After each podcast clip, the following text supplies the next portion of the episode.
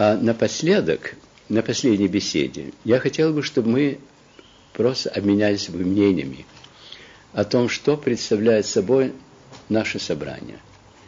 Потому что они не похожи на то, что вначале предполагалось. Вначале мы думали, что будет большинство приезжих из Советского Союза, что будет гораздо больше обсуждения о том, во что мы верим, но и э, как нам осуществлять свою веру. А получилось то, что, к сожалению, у меня всегда получается. Э, я говорю, и после этого э, как-то ну, водворяется молчание. Поэтому нам надо будет обсудить будущее наших этих собраний, встреч. И мне хотелось бы тоже сказать на этой последней встрече о том, что представляет собой вообще та работа, которую мы сейчас здесь ведем. То есть сказать о том, что я создал, старался создать в течение последних 40 лет в этом приходе и затем в епархии, чтобы нам понять, что мы делаем, куда мы идем и что можно привнести к этой работе, к этим мыслям. Теперь, были мне, э, отец Сергий меня просил по возможности затронуть две темы. Во-первых, о том, как можно, как передавать веру детям и подросткам. Это одна тема. И совершенно иная тема, как жить по-христиански. И вот я не знаю, знаете, есть рассказ о том, как стоял осел между сеном и водой, ему равно хотелось и выпить, и поесть. И он так, в конце концов, и умер из голода, и от жажды, потому что не мог решиться в ту или в другую сторону. Так вот, вопрос за вами. О чем вы хотите, чтобы я попробовал сказать, с тем, чтобы завязать потом какое-то обсуждение? Как жить по-христиански? Чтобы научить этому детей. Сначала нужно научиться жить по-христиански, потом будем научить детей. Хорошо, давайте попробуем. Ведь как основной принцип, жизнь по-христиански – это жить так, чтобы посильно, постепенно, возрастающе нам уподобляться Христу – это может звучать очень страшно. Но Спаситель нам сказал совершенно ясно. Я вам дал пример с тем, что вы за ним следовали.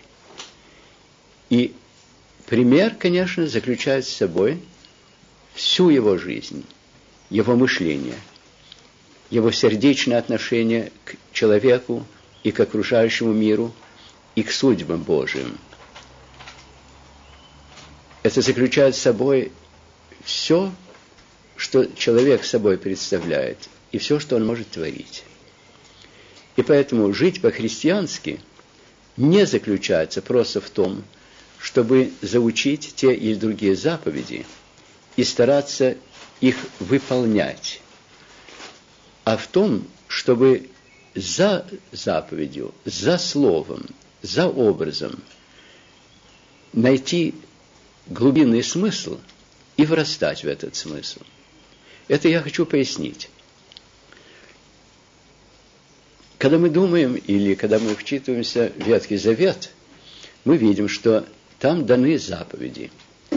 И человек, исполняющий заповеди, указанные Богом в Ветхом Завете, если он предельно их исполнял, если он их исполнял по совести, изо всех своих сил, всем своим пониманием, всем своим устремлением к праведности, перед Богом был праведен. Но на этом кончалось. В том отношении, что его положение по отношению к Богу было эм, юрид, как бы юридическое. Он был прав в делах своих. замечательно в Евангелии то, что Спаситель нам говорит. Когда вы исполните это все, признавайтесь в том, что вы неключимые, то есть никудышные рабы.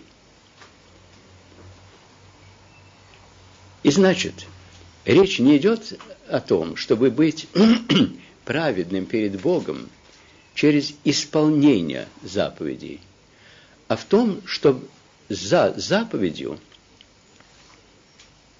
найти какой-то свой путь. А какой этот путь? Кто-то из э, духовных наставников говорил о том, что для того, чтобы двигаться вперед в духовной жизни, надо, безусловно, верить своему наставнику. И дальше он объяснял, что верить своему наставнику заключается в том, чтобы, во-первых, найти такового и узреть в нем образ, которому стоит следовать. Найти такого человека, которому можно прислушиваться, и, и в послушании которого можно вырасти за предел собственной меры. И когда я говорю о послушании, я именно говорю не о том, чтобы раболепно исполнять те и другие правила жизни, а в том, чтобы вслушиваться. Слово послушание, а слово слушать. Отношение наставника и ученика именно в том заключается, что ученик вслушивается своего наставника – не только просто форм, э, в его слова формально, а старается проникнуть в мысль, в опыт, в понимание, в знание, в чувство, которым продиктованы те или другие его слова. И благодаря этому человек может как бы постепенно перерасти свой опыт и приобщиться опыту своего наставника. В предельном отношении единственный наш наставник Христос. Он сам об этом нам говорит, что я единственный ваш наставник, я единственный ваш учитель. И поэтому, когда Христос дает нам заповедь, Он нам не только указывает, что делать, Он нам говорит, вот так поступил бы естественно движением сердца, убежденностью ума, стройностью всего своего существа, существа человек, который был бы духовно целен и здоров. Для того, чтобы вырасти в эту меру цельности, надо начать с того, чтобы учиться, как поступать, как думать, как чувствовать на примере своего наставника – но оправдать себя тем, что я так или иначе поступаю, и поэтому я перед Богом прав, нельзя, потому что правым человек не бывает. Не потому, что он может, никогда не может оправдаться, а потому что не в этом дело. Заповедь нам дана для того, чтобы мы могли вырасти в новую меру понимания и в новые, э, в новые измерения жизни – Поэтому, когда мы говорим о том, чтобы жить по-христиански, речь в сущности не идет о том, чтобы в Евангелии и просто во всем Новом Завете найти все правила, которые только были указаны Спасителем Христа, Христом, апостолами, и их выполнять.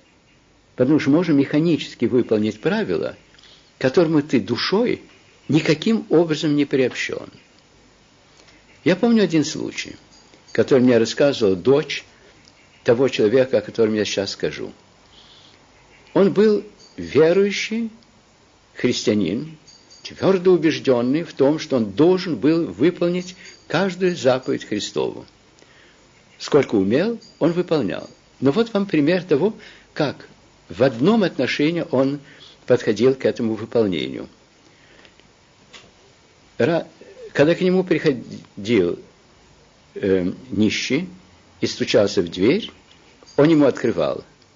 Он был человек э, с достатком, дом у него был хороший, полы были вычищены, и он останавливал э, бедняка на пороге, ему говорит, стой, где ты стоишь, не влезай в мой коридор своими грязными баш... э, сапогами. Потом он ему выносил э, тарелку супа с куском хлеба, говорит, ешь, а на дворе.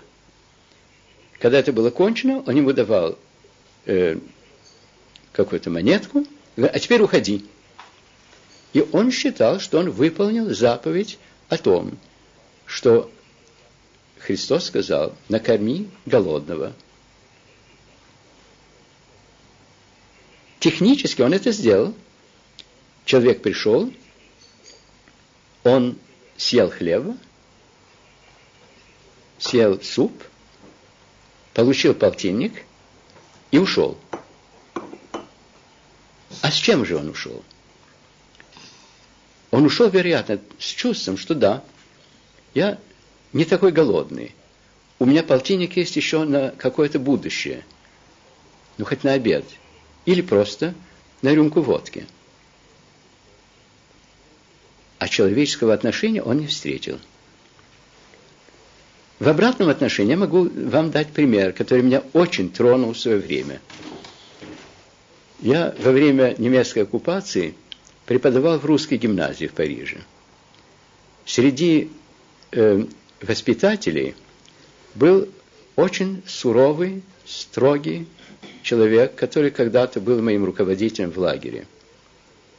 Он был замкнутый, ни с кем почти не общался, и никто, собственно, о нем не знал, и не знал, в частности, о том, в какой он нищете живет, потому что мы получали нищенский оклад.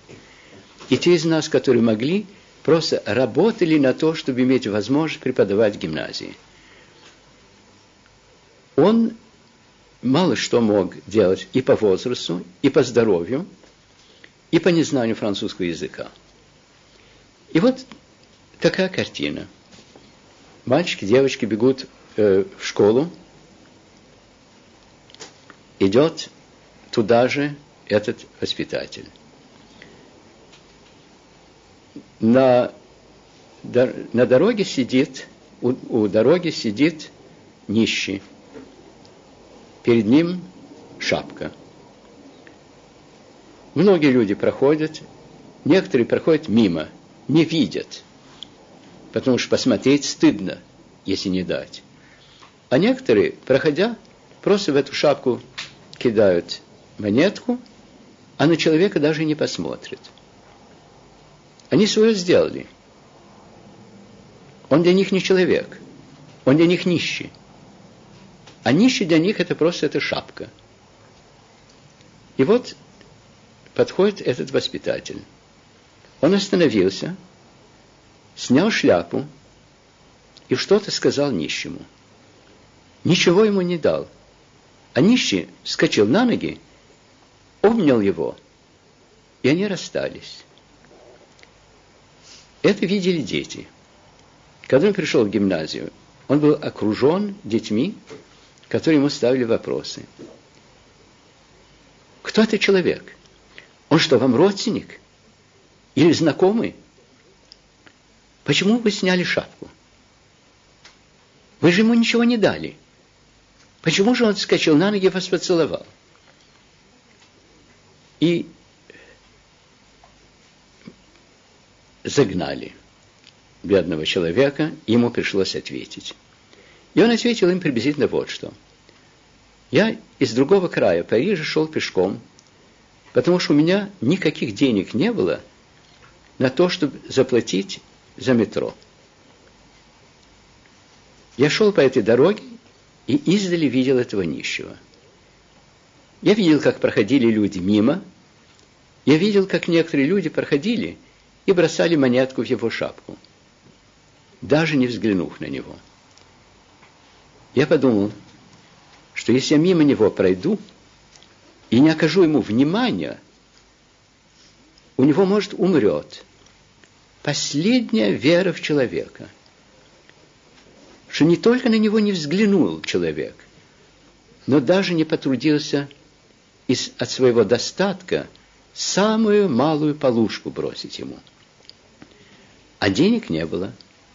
Давать было нечего. И он говорит, я остановился и снял шляпу перед ним, что он почувствовал, что мы на равных началах, что я в нем, в нем вижу человека, а не нищего, равного себе. Ему объяснил, простите, я ничего вам не могу дать, у меня ничего нет. И этот человек скочил и меня обнял. Я с этим нищим говорил уже до этого и поговорил после этого события.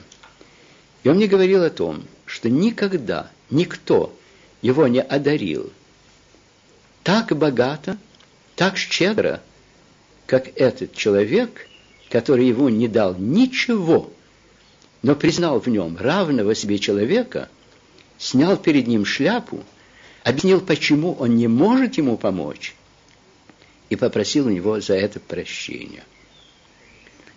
Вот два примера. Один человек все сделал по заповеди. Другой человек как будто никакой заповеди и не исполнил. Нет такой заповеди о том, как отнестись к нищему, когда тебе нечего дать. Но он его одарил самым богатым даром.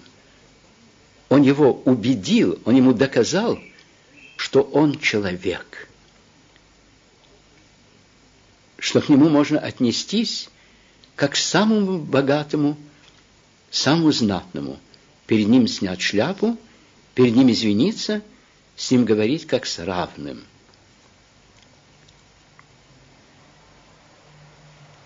Можно было бы даже больше сказать. Кто-то из духовных писателей говорил о том, что нищие – это наши господа, что мы только обладаем богатством для того, чтобы им служить. Что богатство, которое у нас в руках, не наше. Что нам поручено им распоряжаться так, как бы Бог распорядился. Давать чтобы ничего не прилипало к рукам, чтобы ничего мы не считали своим, чтобы мы считали, что все, что у нас есть, все без остатка, принадлежит тому, кому это нужно. Вот это два примера с комментарием о том, что исполнять заповеди Христовы – не просто дело выполнения закона. Это нечто большее. Это проявление Христовой заботы и Христовой любви. К тем, кому она нужна, без разбора, не ставя вопрос, достоин ли это человек, не ставя вопрос, не обманщик ли он – за это все он ответит. А мы ответим за то, как мы к человеку отнеслись. К этому же относится и отрывок Евангелия, которым читается постом, перед постом, о страшном суде, о овцах и козлищах. И всегда подчеркивается то, что вот это страшный суд, вот что будет грешником, а вот что будет праведником. Но это только обрамление рассказа. Это не описание. Описание – это то, что составляет сердцевину этого рассказа. Рамка – да, рамка – суд. А на каком основании производится этот суд? Христос спрашивает – и тех, и других, всех.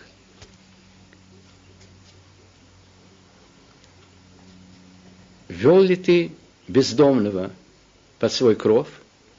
Накормил ли ты голодного? Посидел ли ты, посетил ли ты больного? Не постыдился ли признаться в том, что ты друг и знакомый человека, посаженного в тюрьму? И так далее. Все эти вопросы сводятся только к одному. Был ты человечен или нет? Если ты не был человечен, то ты и не человек. А если ты не человек, то как же тебе ожидать, что твою нечеловечность, если можно употребить такое дикое слово, может влиться божество? Как ты можешь перерасти свою тварность в приобщение к божественной природе? Как ты можешь приобщиться Богу, если ты даже не человек? Не ставится вопрос о том, веришь ли ты, не веришь ли ты и во что ты веришь. Основной вопрос, самый основной, как бы та почва, тот фундамент, на котором можно строить. Ты человек или нет? Если ты не человек, не о чем говорить дальше. И в другом месте Христос говорит, не всякий, кто меня будет называть Господи, Господи, войдет в Царство Небесное – а те, которые будут выполнять волю Отца моего.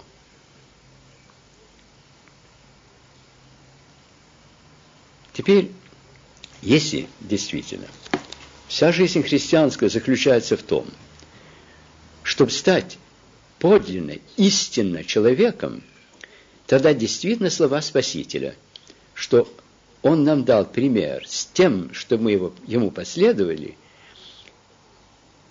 приобретает крайнее значение, предельное значение. Потому что Христос Спаситель не только Бог, ставший человеком, Он самом полном, единственном смысле человек. Потому что человек, до конца человек, только постольку, поскольку он приобщается Богу. И человек делается совершенным человеком – тогда как Бог и Он соединены, стали едины. Во Христе полнота божества обитала телесно. Спаситель был одновременно в самом истинном, реальном смысле человеком и вместе с этим в самом полном смысле человеком. Он был человек из плоти, из крови, из души человеческой. Но ничего в нем не было такого, что не было бы пронизано божественным присутствием. Он был Бог, ставший человеком и явившим нам, что значит быть человеком в полном смысле слова. Мы только на пути к тому, чтобы стать людьми, человеками.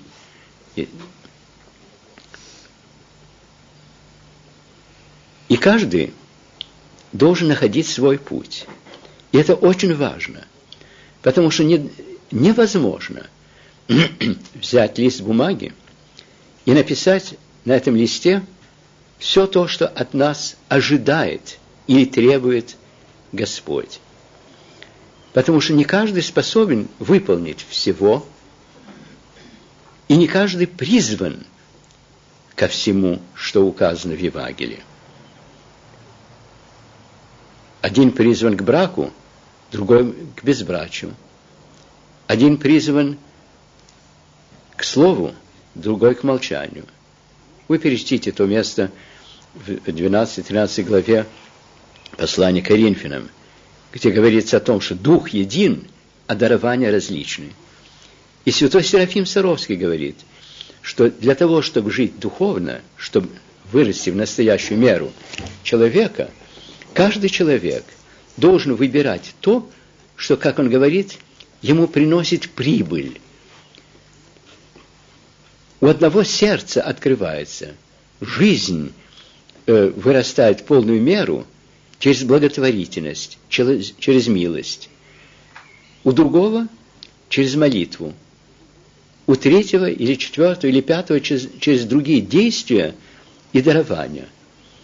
И поэтому нельзя прописать всем людям одинаковый тот же самый путь. Как же тогда жить по-христиански? Что же нам делать? Нам надо помнить, что каждый из нас, из нас неповторим для Бога, единственный, и что Евангелие является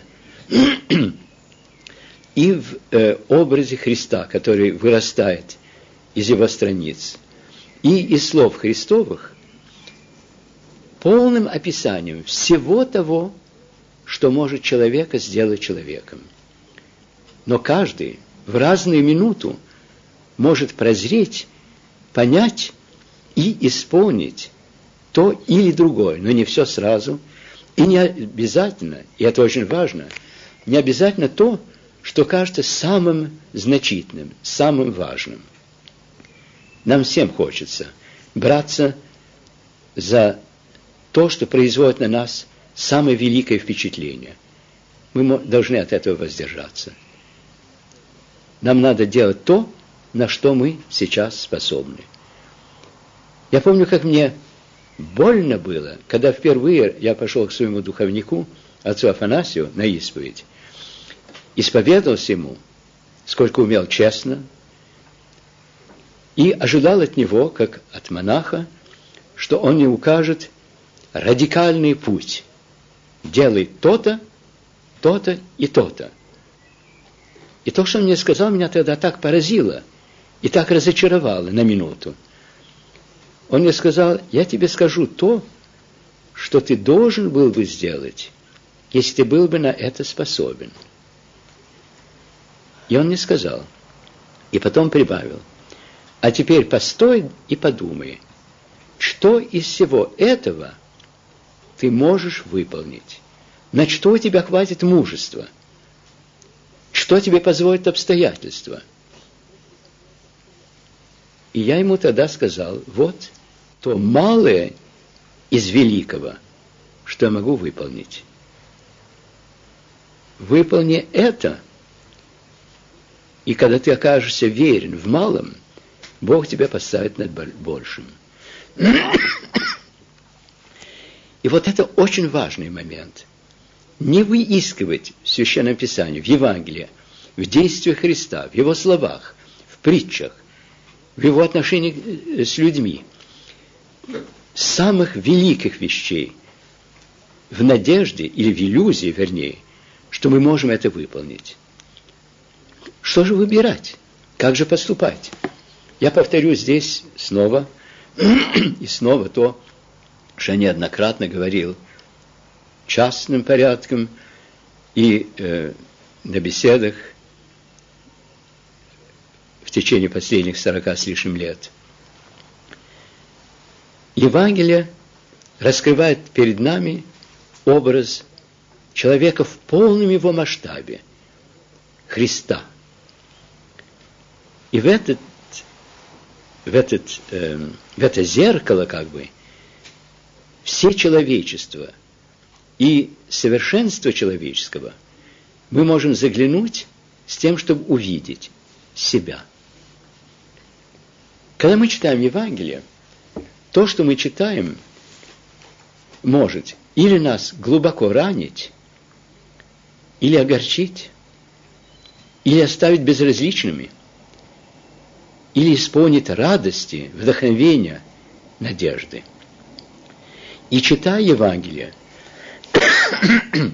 мы должны быть честными людьми. Это нам очень нелегко дается, потому что нам хочется видеть себя в наилучшем свете. Ну вот, прочли маленький отрывок евангельский. Сердце затрепетало, согрелось, ум как-то просветлел, воля вся напряглась, сознание только одно желание. Вот, так бы жить. Как это прекрасно, как это истинно – если так мы отзывались на евангельское слово, это значит, что оно дошло до нашего сердца, А сердце в святоотеческой литературе не значит место эмоций. Это самая глубина нашей души, сердцевина нашего бытия. Дошло. Я это понял.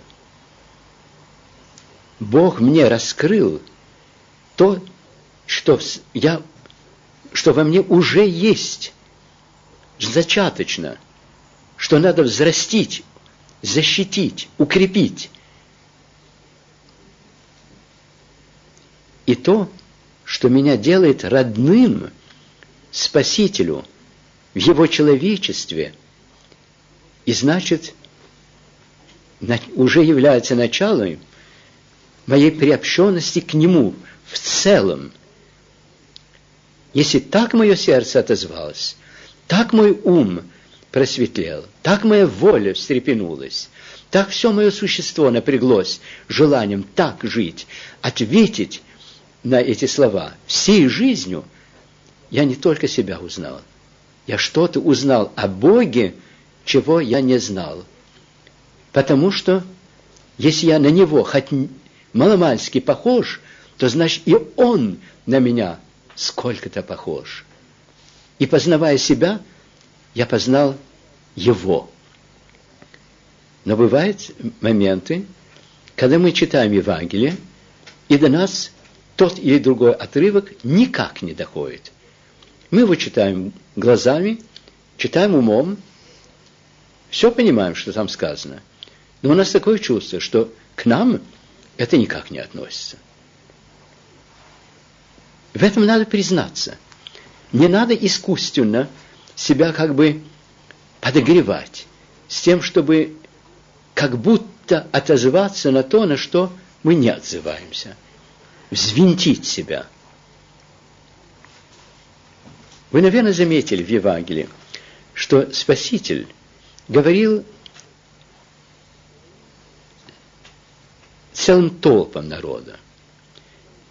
И что в этой толпе всегда находился какой-то человек, который ему ставил вопрос. И Христос отвечал ему на его вопрос. Но задумывались ли вы над тем, как на это реагировали другие люди вокруг? Человек ставил вопрос, который в нем созрел, который он уже осознал с ясностью – но в толпе были такие люди, в которых этот вопрос только-только зарождался. И притом созревал в разной мере. Слыша ответ спаси... вопрос и ответ Спасителя, эти люди прислушивались, потому что они знали, что это каким-то образом к ним относится. Хотя это не был ответ – на их вопрос, который еще не был оформлен. Но они старались запомнить этот ответ, зная, что рано или поздно это будет тот ответ, который разрешит еще не родившийся вопрос. Но были еще другие люди, для которых этот вопрос вообще не существовал, и которые, наверное, пожимали плечами – смотрели друг на друга и говорили, что за вздор этот человек спрашивает. Из чего же Иисус отвечает ему? Причем отвечает так же нелепо, как этот человек спрашивал. Что это за разговор? Какая потеря времени, когда можно было бы такие возвышенные вещи говорить? И вот к таким людям мы тоже иногда относимся, когда мы читаем Евангелие, без того, чтобы отозваться. Но бывает и так, что те или другие слова Христовы представляются нам жесткими, непримиримыми, словами, которые мы принять никак не можем. Я помню, вот в нашем приходе, лет сорок тому назад, я проводил беседу о заповеди блаженства. Блаженные есть те, когда поносят вам. когда изжденут, то есть прогонят, когда скажут злое слово о вас меня ради, радуйтесь и веселитесь. Я помню, одна из наших пожилых прихожанок сказал, отец Антоний, это спасибо, себе сохраните. Я намучилась за всю жизнь, и мне муки хватит. Такого блаженства я себе не желаю. Отвечая мне таким образом, она, собственно, отвечала Спасителю Христу. Твоего блаженства, блаженства мученика, гонимого, того, кого люди не понимают, того, кто стоит особняком, этого блаженства не хочу. Если его хочешь, неси крест, умирай на Голгофе. Я на Голгофу не пойду и по крестному пути ступать не хочу. Я уже достаточно находилась по этому пути в течение моей долгой и тяжелой жизни. Эта женщина была совершенно правдива. Я уверен, что Христос ее слова принял с гораздо большей готовностью, чем если бы она сказала, как это прекрасно.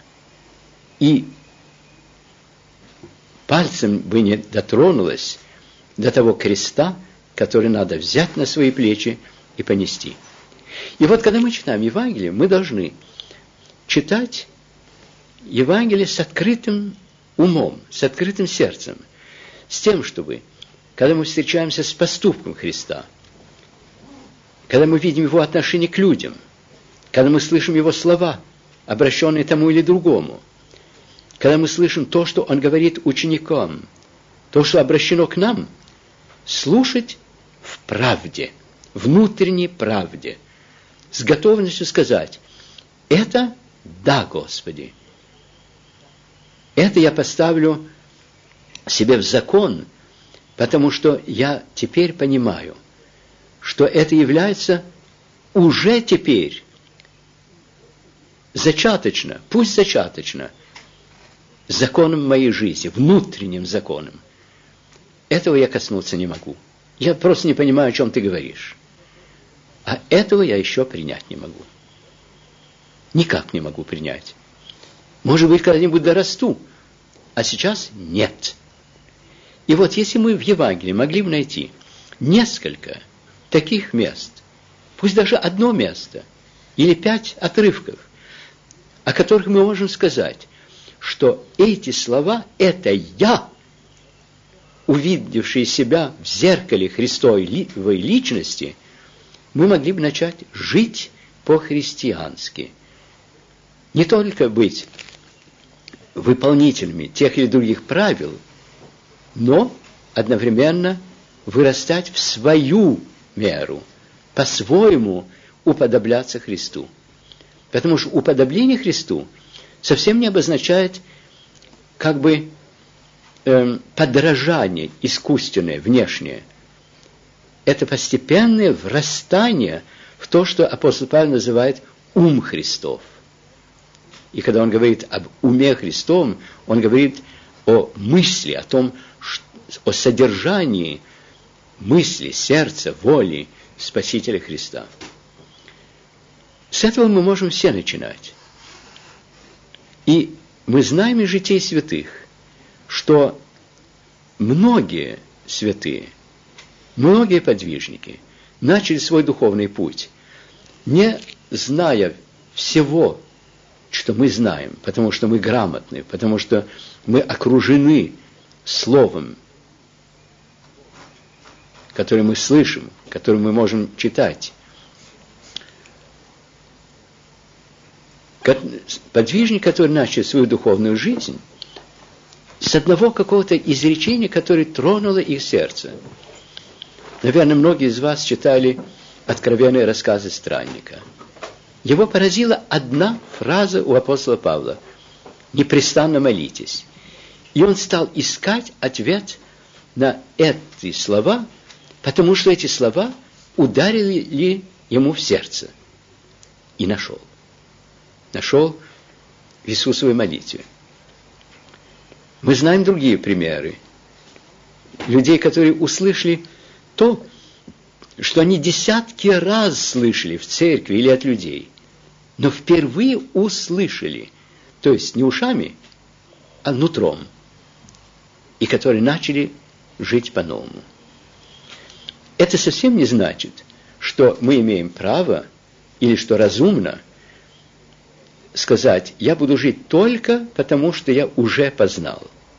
Потому что тогда мы никогда не перерастем себя. Тогда мы будем очень долго и медленно расти.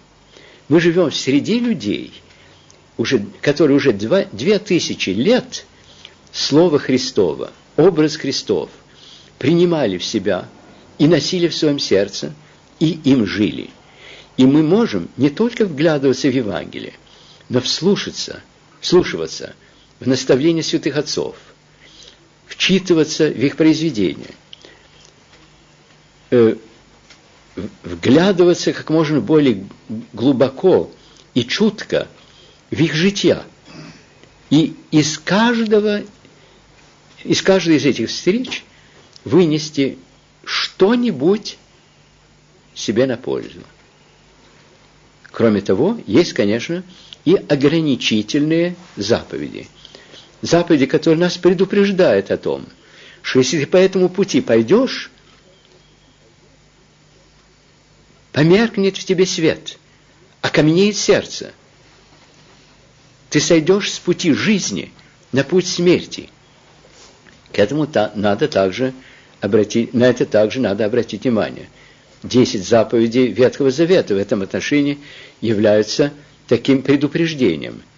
Есть это путь жизни. Если с этого сойти, ты уже вступаешь в область умирания или смерти, в область тьмы и разрушения. Вот, мне кажется, то вступительное, те вступительные понятия, которые, э, мне кажется, надо продумать, пережить, к чему надо подойти, раньше, чем вступить в конкретный подвиг духовной жизни. А подвиг духовной жизни заключается в том, чтобы никогда не оставаться костным.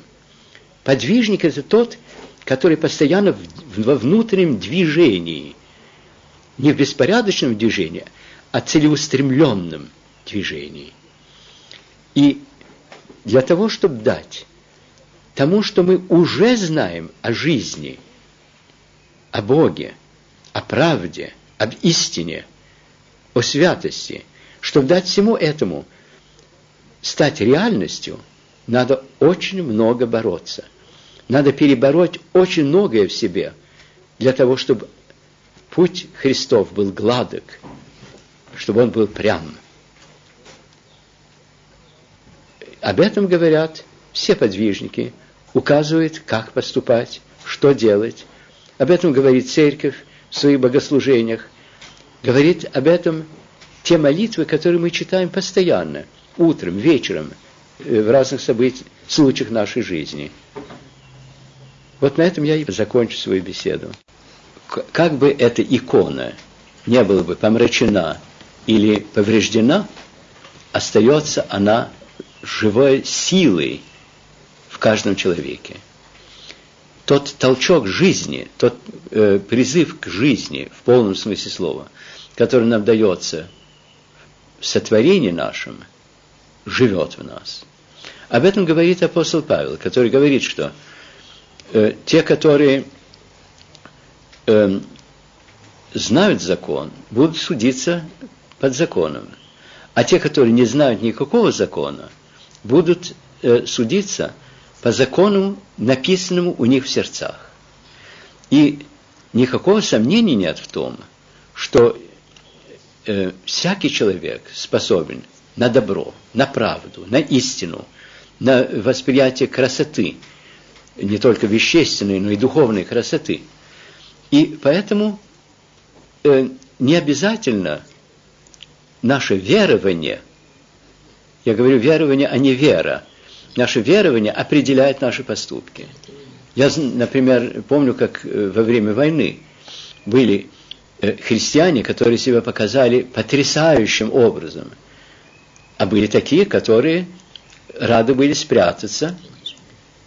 И были совершенно неверующие люди, которые жизнь свою отдавали за других. Я помню письмо, которое я получил во время войны от одного моего друга, э, который теперь епископ Серафим в Цюрихе. Он очень был всегда, ну, всегда, он был очень высокого роста, очень широкоплечий, и этому был не рад, потому что он обращал на себя слишком много внимания. Я помню, как он мне рассказывал, что раз он стоял в метро, рядом с ним стоял малюсенький мальчишка, который его дернул за рукав, ему говорит, а дядя, скажи, тебе не скучно одному там наверху? Так вот, Серафим мне написал письмо, что я всегда жаловался на то, что я такой крупный, а теперь я за это благодарю Бога. Потому что когда в нас стреляют, два человека могут спрятаться за мной. И это было не шутка, это было его восприятие. А наряду с этим я видел людей, которые ни во что не верили, но верили в человека. А знаете, вера, э, вера в человека это в, каком-то, в какой-то мере веровать в человека Иисуса Христа. Потому что только в нем, правда, мы видим человека в полном рассвете человеческого величия, но даже в, в малом масштабе всякий из нас является иконой. Я помню одну подвижницу э, французскую 19 или 18 века, которая говорила, которая в своих записных книжках э, говорит, что, Господи, я э, не имею возможности по своей должности много бывать в церкви, но я среди людей, и в каждом из них я вижу Твой образ и поклоняюсь Ему. И в каждом – есть величие во всяком человеке. И мы это слишком легко забываем. Мы слишком легко делим людей на своих и чужих. И слишком э, редко помним, что это человек. Я, Бог в него верит. Бог его не создал бы, если бы он не верил бы в него. Он надеется на него. Он его любит всей жизнью и смертью Христа. Я помню разговор между очень культурным э, мужчиной и очень простым священником в Париже. И этот э, культурный человек говорил, что я не могу верить в Бога. Я, знаете, кончил юридический факультет, учился языкам древним, современным, философию читал, кончил богословский институт – но, знаете, в Бога я верить не могу. И священник это на него посмотрел, говорит, а разве это так важно, Александр Александрович? Важно не то, что вы в Бога не верите, а то, что Он в вас верит. И вот этот момент очень важен. Я это слышу, когда мне было лет 19, до сих пор запомнилось. И это было совершенно верно. Ну, это Александр Александрович в свое время священником стал, и, по-видимому, э, переменил свой, э, свой взгляд. Но э, это очень важно, нам помнить, что всякий человек, без разбора, э, не считаясь ни с его убеждениями, даже не с его поступками в каком-то отношении, потому что мы все поступаем часто хуже, чем мы хотели бы поступить, или по заблуждению, или по слабости, или потому что мы соблазнены чем-нибудь, что в каждом есть этот э, образ Божий. Я помню, как отец Евграф Ковалевский как-то сказал, что когда Бог смотрит на каждого из нас, Он не обращает внимания ни на наши качества, ни на наши недостатки, а смотрит на свой образ, который нас сродняет с Ним. Я думаю, что если мы умели бы друг на друга так смотреть, то э, было бы гораздо плодотворнее наши взаимные отношения. Тогда мы не ставили бы вопрос, ты какого цвета? ты какой нации, ты каких убеждений. Э, а ставь, говори, ты человек. Я, тебе, я верю в тебя. Не обязательно тебе, принимая в учет, скажем, нашу слабость, нашу э, удобопреклонность на зло, это не значит, что мы должны просто верить человеку, что в нем только хорошее. Но в нем есть эта сердцевина, и вот этой сердцевине мы должны служить. Век у меня вопрос. Мне всегда кажется, что есть больше, чем хоть стараться жить по-человечески. На многие годы я, мне, у меня чувство, что можно стараться делать все, что можно не потому что это заповедь, или потому что это по привычке или по природе, не знаю. Но все-таки в конце дня такая пустота. И мне, я думаю, что есть больше, что как-то надо делать изнутри со Христом, как-то в молитве. Я это не умею, потому что слишком легко потеряешь, просто работая, работая с людьми, с людьми, э, или занимаясь, и в конце дня усталость такая, так что надолго молиться не умею, даже если хочется. Не умею, и так мне кажется, что все больше и больше пусто становится. Очень грустно. Нет, не только. Мне, мне кажется, есть больше, что надо делать. Или... Я думаю, что э, не надо всегда обращать внимание на то, как мы себя воспринимаем. Потому что иногда телесная усталость, э, умственная усталость не, дойдет, не дает нам дойти до собственных своих глубин. Они там есть. Потому что через день или через час вдруг все то, чего в тебе не было, оказывается есть. Оно вдруг всплыло как-то. И я думаю, что с Богом гораздо проще жить, я бы сказал, э, чем с людьми. Потому что он гораздо понятливее. Я помню, как у меня был племянник, который жил у нас, мальчуган. Он загнался загонялся за день. И вечером он приполз к своей постели, посмотрел так грустно на бабушку, сказал, я слишком устал, чтобы молиться. Потом посмотрел на икону и послал поцелуй и сказал, спокойной ночи. И заснул тут же.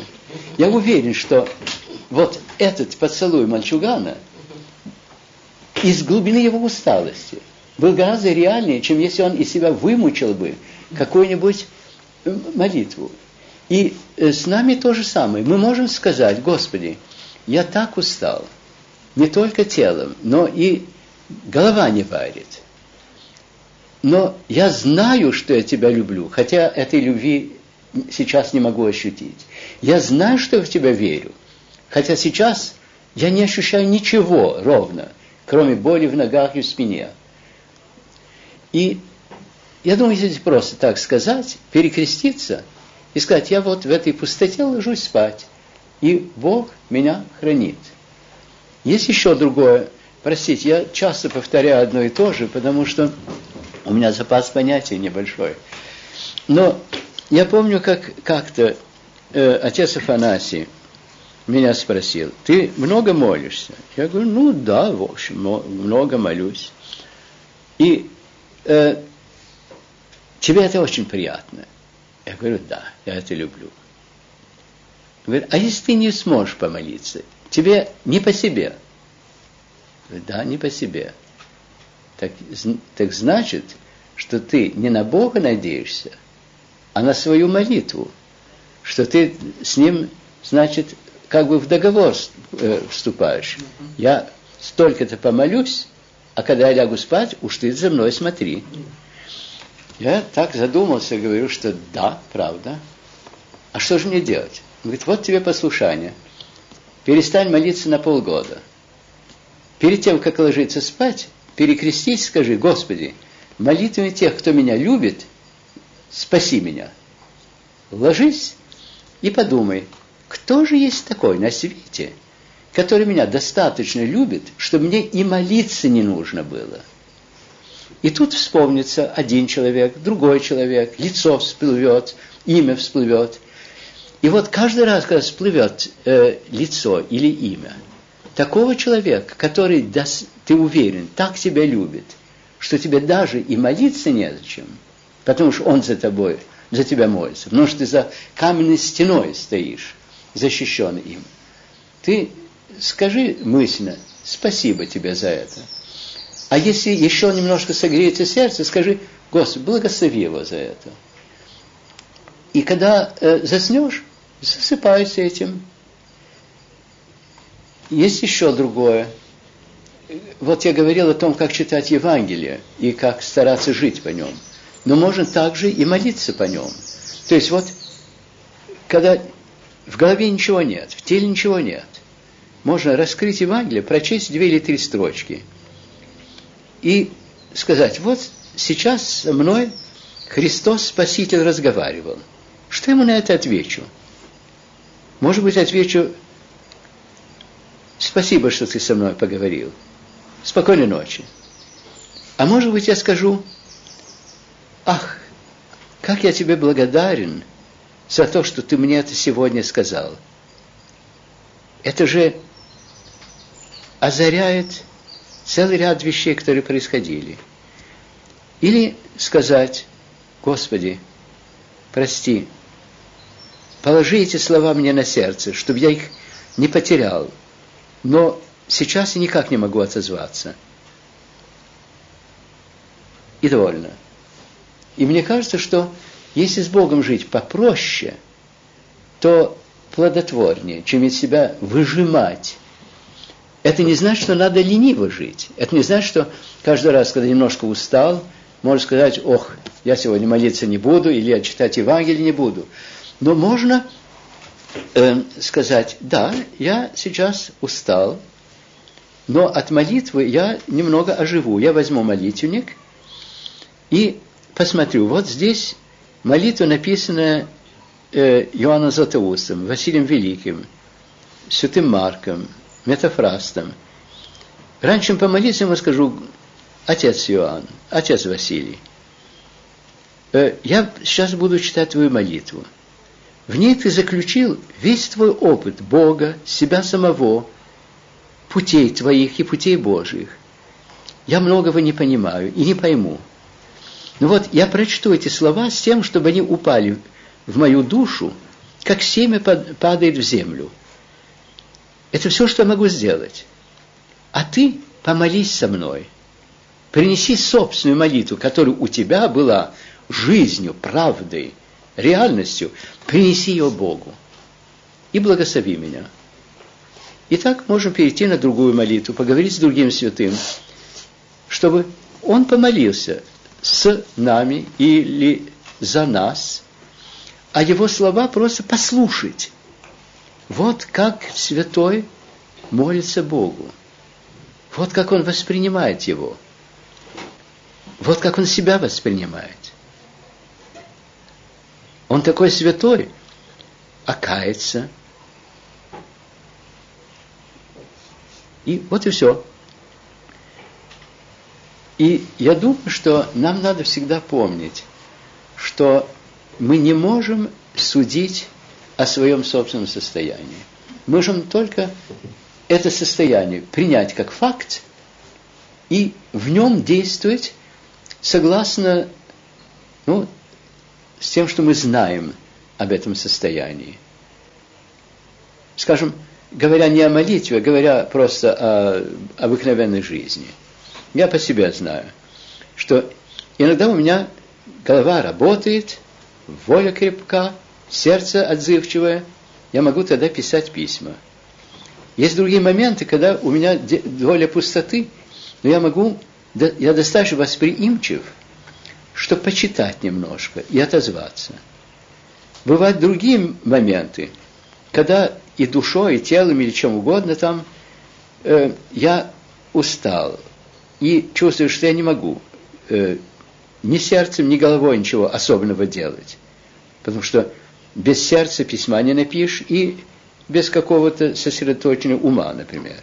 Но тогда я знаю, что я могу убирать свою комнату, мыть пол, мы, даже вымыть стены. Постирать. А, ну, или что другое сделать. И это тоже нужно, и это тоже полезно. И можно сказать, Господи, благослови, я сейчас буду этим заниматься. Это часть какого-то созидания гармонии вокруг. А иногда бывает, что чувствуешь, что и этого не можешь. Говорит, Господи, благослови меня лечь и поспать. И ложись и спи. И Бог тебя будет хранить. Я, может быть, очень примитивно рассуждаю. Знаете, я человек ленивый, поэтому э, я всегда ищу э, таких способов э, жить, чтобы было не слишком сложно. Да, Аня, что ты? Не можно так подумать, что э, каждый человек маленький каменник в огромной мозаике, которую сотворил Бог. И поскольку нас в мире мы немножко эгоистически думаем все об, об себе, об, об своем круге, даже только о христианском мире. Но есть много людей сейчас в этом моменте, которые живут в мире. Было в, в прошлое много людей, и каждый из этих людей вы говорили, в вашей жизни она простая, и это замечательно, просто не всех так получается. Сталкиваешься со сложностями, с суетой мира. Знаешь, русская пословица «Гром не грянет, мужик не перекрестится». Бывает так, что сыпется э, шишки на Макара, для того, чтобы наконец Макар понял, что он под шишками стоит. Что если одна вещь после другой не получается, может быть, не сесть и не подумать, стараюсь ли я добиться чего-то, чего совершенно мне нечего добиваться. Или стараюсь ли я это добиться так, как этого добиваться не надо. Это одно. Если ничего не обнаружить э, в таком порядке, можно сказать, хорошо, э, из невзгод я могу научиться терпению, стойкости, борьбы с отчаянием, э, со страхом. Я устаю, потом устаю, то есть я не сдамся. А если нужно, буду ждать момента, когда я сумею поступить правильно.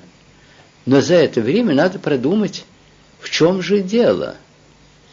Я вот кидаю кирпичи э, ввысь, и почему-то кирпичи меня в голову ударяют. В чем же дело? Можно, конечно, жалеть, что кирпичи не летают, а можно подумать, что, может быть, не надо было кирпичей бросать.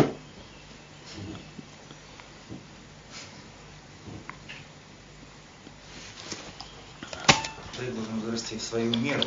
И, в общем-то, окончательная мера у нас одна. Это все правильно. Но что бы могло нам помочь ощутить эту собственную меру в данную минуту? Ведь мы, в общем-то, лукавы. Лукавы и перед собой, и перед другими. В чем-то мы можем себя пожалеть и сказать, вот это мне пока не под силу. Или наоборот, взять на себя слишком большую ношу вот как по-вашему, что бы могло помочь людям определить нашу меру на сегодняшний день? Сегодняшний день?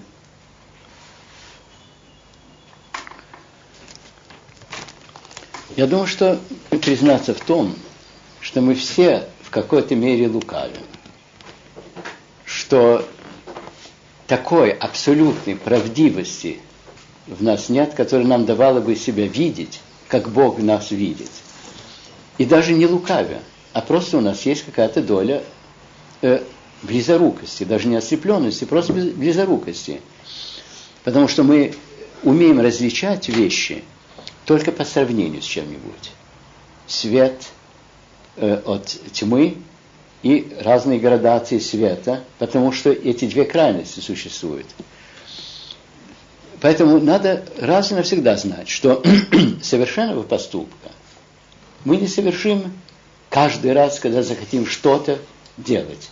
Единственное, что мы можем сделать, это в, пред...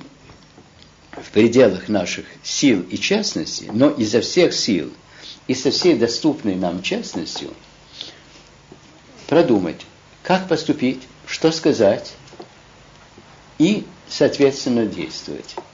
Не воображать, что мы сделаем что-нибудь абсолютное, но каждый раз приближаясь сколько это возможно к этому, э, ну, к идеальному поступку.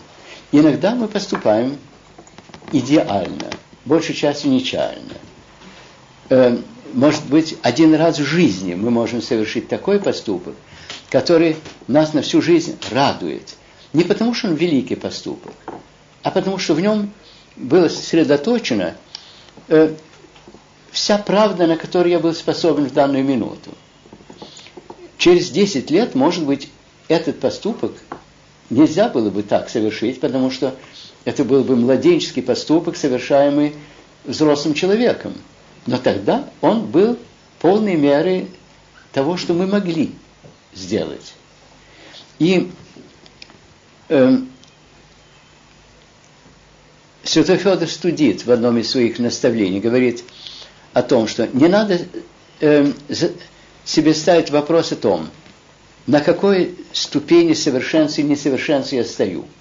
Потому что в тот момент, когда ты двинулся с одной ступени на другой, на другую, ты себя видишь по-иному. Знаете, это так же, как когда поднимаешься на гору. Когда стоишь у подножия, видишь одно. Когда поднимешься дальше, видишь другое. Еще другое, еще другое. Кругозор меняется.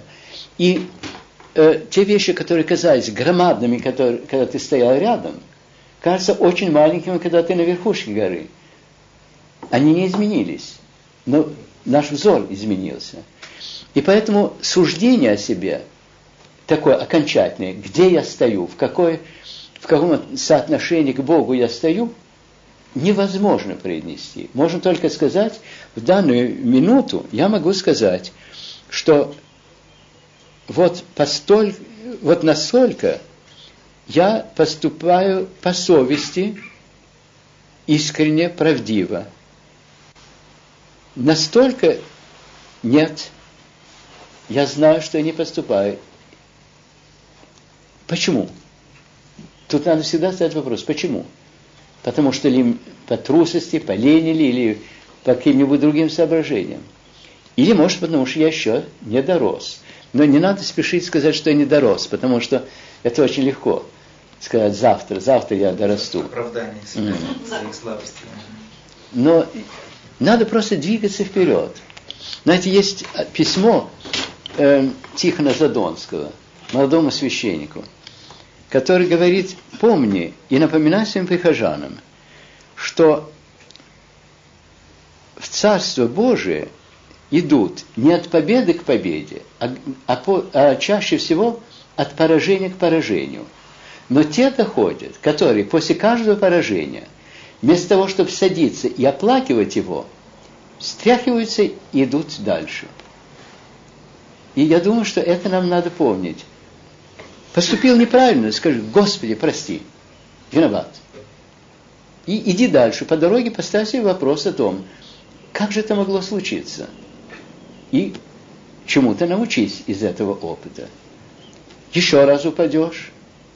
Если еще кроп, слишком крепко задумаешься над тем, что было там, то можно в яму попасть и, и тут.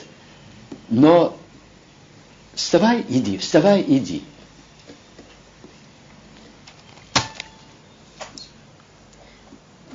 Вы говорите, судить о себе, где, где я есть. Ну, да, можно. Но от того, что у тебя нет чувства, что Христос рядом с тобой, вовсе не значит, что Он, что Его тут нет. Я помню, я был в Индии в 60 каком-то году. Или что поступок. Угу. И слышал разговор между индусской матерью и маленьким ребенком, который говорит, что как же так? Ты мне говоришь, что э, Бог везде, и как же так я ничего не вижу, не слышу? И она ему ответила, помнишь, как мы с тобой играли в прятки? Я спряталась за деревом и говорю, угу, а ты ищешь и говорит, где же ты? Тебя нет. Только потому, что ты меня не видишь. И в том же порядке есть рассказ из жизни святого Антония Великого, пустынника, о том, как он боролся отчаянно с искушениями и дошел до полного изнеможения. Лежит на голой земле, э, все силы телесные и душевные вышли. И вдруг перед ним встает Христос. И э, не в состоянии даже встать э, и поклониться ему, а то не говорит, где же ты, Господи, был, когда я так боролся? И Спаситель ему отвечает, я невидимо стоял рядом с тобой, готовый тебе помочь, если бы ты сдал себе искушению. Поэтому Бог нам очень много дает. А потом он говорит, хорошо, я с тобой всю дорогу до сих пор шел. Теперь э, у тебя хватит верности быть мне верной, поступать согласно тому, что ты обо мне знаешь и о нашем отношении знаешь, если даже тебя, ты не чувствуешь, что я где-то рядом.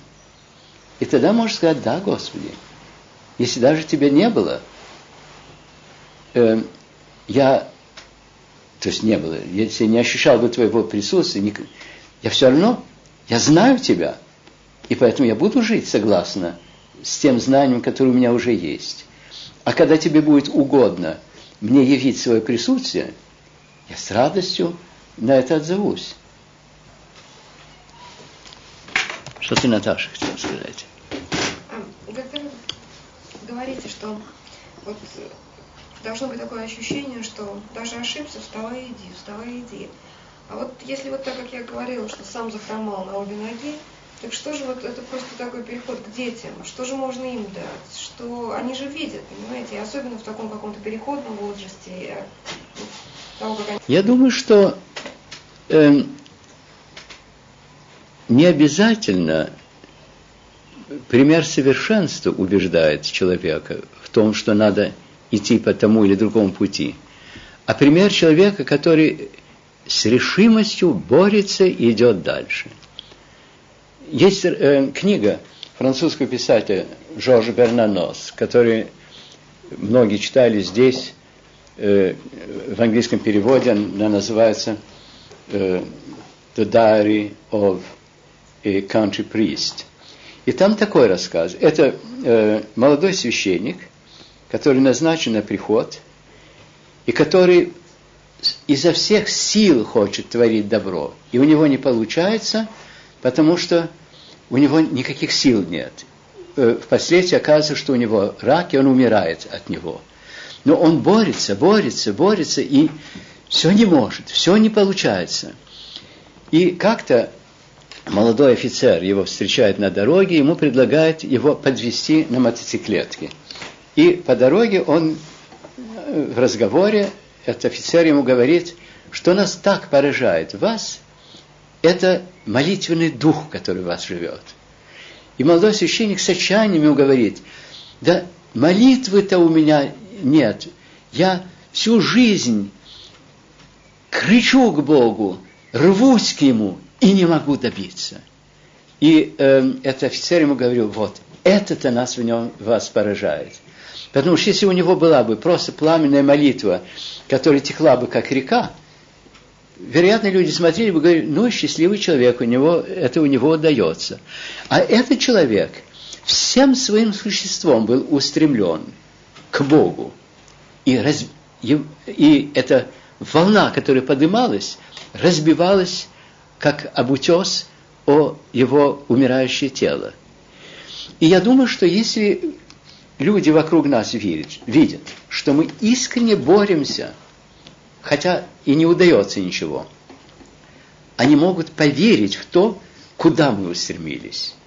Если они не видят этого, если видят, что мы никуда не устремляемся, или что у нас это все удается э, самотеком, они могут поставить вопрос, а реально ли это, не фантазия ли это. И поэтому быть примером кому бы то ни было в этом отношении, то есть показать, какой я замечательный, ты посмотри на меня и поступай так же, э, лучше не стараться. Но если э, мы боремся, остаемся устремленными, через все неудачи продолжаем, встань и иди, встань и иди, то этот пример борьбы важнее для тех, кто видит его, чем успех. Мы не в одиночестве. И вот если сам идешь и падаешь, идешь и падаешь, то кто-то все-таки поддерживает. Я о примерах. Э, я вам дал несколько примеров, скажем, вот этого священника, который сказал, важнее, что ты не веришь в Бога, важно то, что Бог в тебя верит.